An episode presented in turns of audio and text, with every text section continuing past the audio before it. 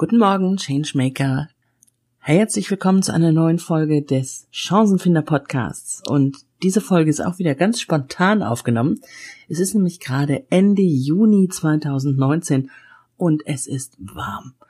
Wenn du diese Folge ganz schnell hörst, nachdem sie ähm, veröffentlicht wurde, dann weißt du, es ist heute der wärmste Tag der Woche werden, angekündigt hier für Aschaffenburg, für den Raum Rhein-Main, 37 Grad und es ist für mich persönlich viel, viel zu viel. Ich mag lieber so ein T-Shirt-Wetter, ähm, 20, 25 Grad, wenn man dann morgens vielleicht sogar noch mal eine Strickjacke drüber ziehen muss. Ich mag das gern. Also 37 ist mir echt zu viel.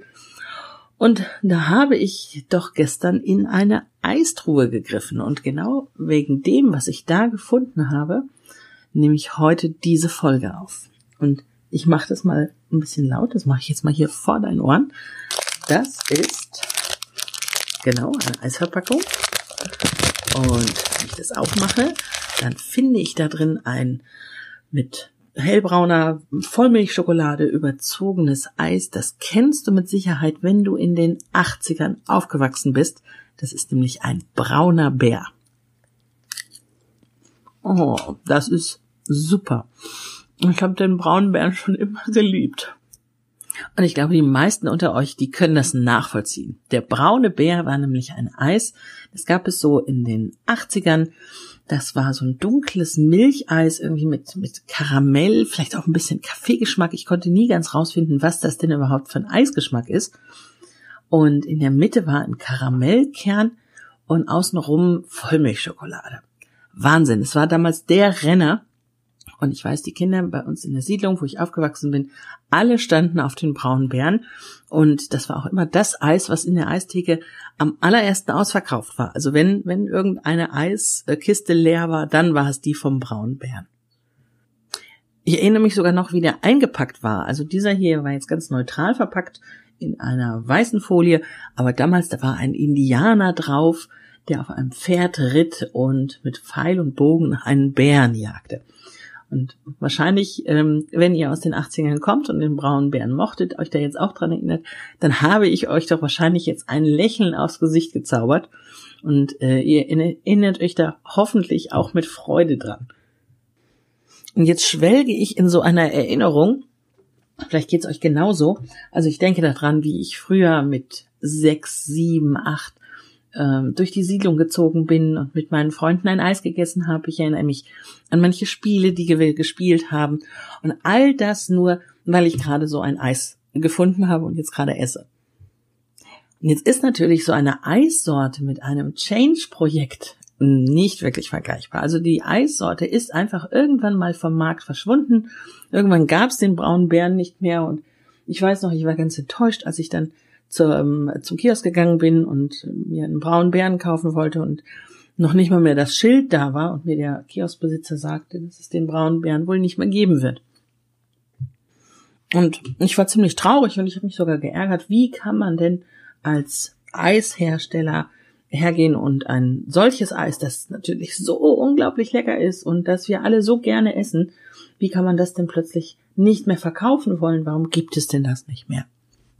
Aber im Kleinen können wir natürlich für unsere Change-Projekte da auch was draus lernen, nämlich wir sollten ab und zu mal in den Rückspiegel gucken.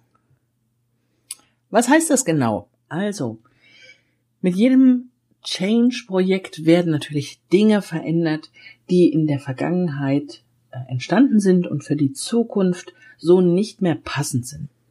Das können Prozesse sein, das können Systeme sein, das sind aber auch vielleicht ganze Organisationen, wenn es ähm, die Aufstellung einer Organisation, also wie sind die Mitarbeiter miteinander verknüpft, so für die Zukunft nicht mehr praktikabel ist. Und doch in all dem, was man dann verändert, gibt es immer etwas Kleines, was sich lohnt zu bewahren, wo man mal gucken sollte, was ist denn doch gut gelaufen? Was sollten wir uns beibehalten? Welche Werte, welche Rituale, welche Prozesse sollten wir doch noch mit in die Zukunft tragen, weil sie uns wirklich gut getan haben oder uns von innen heraus weiter stärken? Und da habe ich ein schönes praktisches Beispiel, von dem ich euch erzählen möchte. Das ist nämlich ein Kunde von mir, ein mittelständisches Unternehmen aus dem Ruhrgebiet. Und die haben sehr viel umgestellt darauf, dass der Vertrieb sehr dezentral arbeiten kann, dass die also mit mobilen Endgeräten, mit guten Handys, mit starken Laptops ausgerüstet immer durch die Welt ziehen können und ähm, also tatsächlich auch weltweit die Produkte des Unternehmens verkaufen können und nicht mehr so darauf angewiesen sind, vom Standort aus dem Ruhrgebiet heraus zu arbeiten, sondern ganz viel von unterwegs machen können. Und wenn die vor dieser Veränderung, wenn da die Vertriebler so zwei Drittel ihrer Zeit im Büro verbracht haben und von da aus telefoniert haben, irgendwelche Reisen vorbereitet haben und dann einfach rausgereist sind, wieder zurückgekommen sind an den Standort, dann hat sich das jetzt genau gedreht. Also sie sind höchstens noch zu einem Drittel da. Und die ganze Planung und alles, was Sie an Unterlagen, an ähm, Informationen brauchen, das können Sie sich direkt vor Ort holen. Da müssen Sie also nicht mehr am Standort irgendetwas vorbereiten. Und damit haben sie gesehen, dass sie ihre Kollegen aber tatsächlich nicht mehr so oft treffen und dass da dieser Austausch fehlt, den sie vorher doch öfter hatten. Jetzt hat dieses Unternehmen eine Tradition, die haben sich nämlich äh, einmal im Monat ähm, belegte Brötchen bestellt. Da hat der Geschäftsführer ähm, eine große Liste rumgehen lassen und jeder konnte sich eintragen und sagen, was er denn, also zwei Brötchen, was er denn da belegt haben möchte. Das ging dann raus an einen Bäcker, der da in der Stadt ist. Und der hat dann am Tag drauf eben eine riesige Wagenladung an belegten Brötchen für fast 150 Mitarbeiter vorbeigebracht. Und dann haben die sich da getroffen auf dem ganzen Gelände und haben einfach ihre Brötchen gefuttert und sich unterhalten. Das dauerte manchmal schon tatsächlich so ein, zwei Stunden. Und man hat immer wieder neue Kollegen getroffen und äh, sich mit denen unterhalten über Dinge, die sonst nie herausgekommen wären.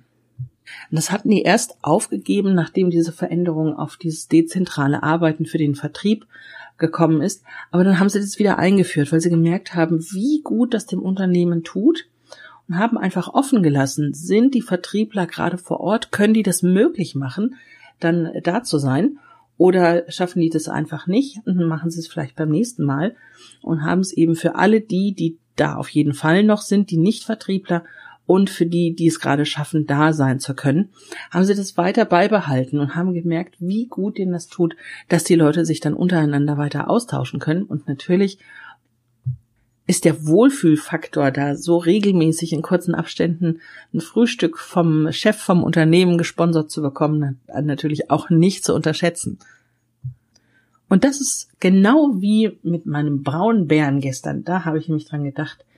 Der braune Bär schließt eine Lücke wie kein anderes Eis. Und genauso macht es auch dieses Ritual mit dem Brötchenessen. Und in jedem anderen Unternehmen gibt es irgendwelche kleinen Faktoren, die genau an diesen Platz passen wie nichts anderes. Die sollte man auf jeden Fall bewahren und nicht Hals über Kopf alles verändern, was es zu verändern gilt. Wenn ihr jetzt also in eurem Unternehmen eine Veränderung begleitet, wie findet ihr heraus, was es für auch gerne informelle Dinge gibt, die dem Unternehmen gut tun und wo die Leute Angst haben, wenn sie das verlieren würden? Es gibt immer irgendjemanden, wenn man dem von einer Veränderung erzählt, dann zögert er erst und man merkt, er denkt nach und dann stimmt er schließlich zu. Das ist dann in der Regel nicht der Zweifler, der an der Veränderung an sich nicht interessiert ist oder da Sorge hat, sondern der merkt, da gibt es dann einen Faktor, der damit auch wegfällt, den hat er sofort im Kopf, weil er ihm besonders wichtig ist. Und dann überlegt er erst einmal, ob es denn wert ist, auch diesen Faktor zu verlieren, ob die Veränderung das denn wert ist. Und wenn ihr mitkriegt, dass es einen solchen Menschen gibt, dann interviewt den und löchert den sogar ein bisschen. Was ist denn das, warum er da gezögert hat?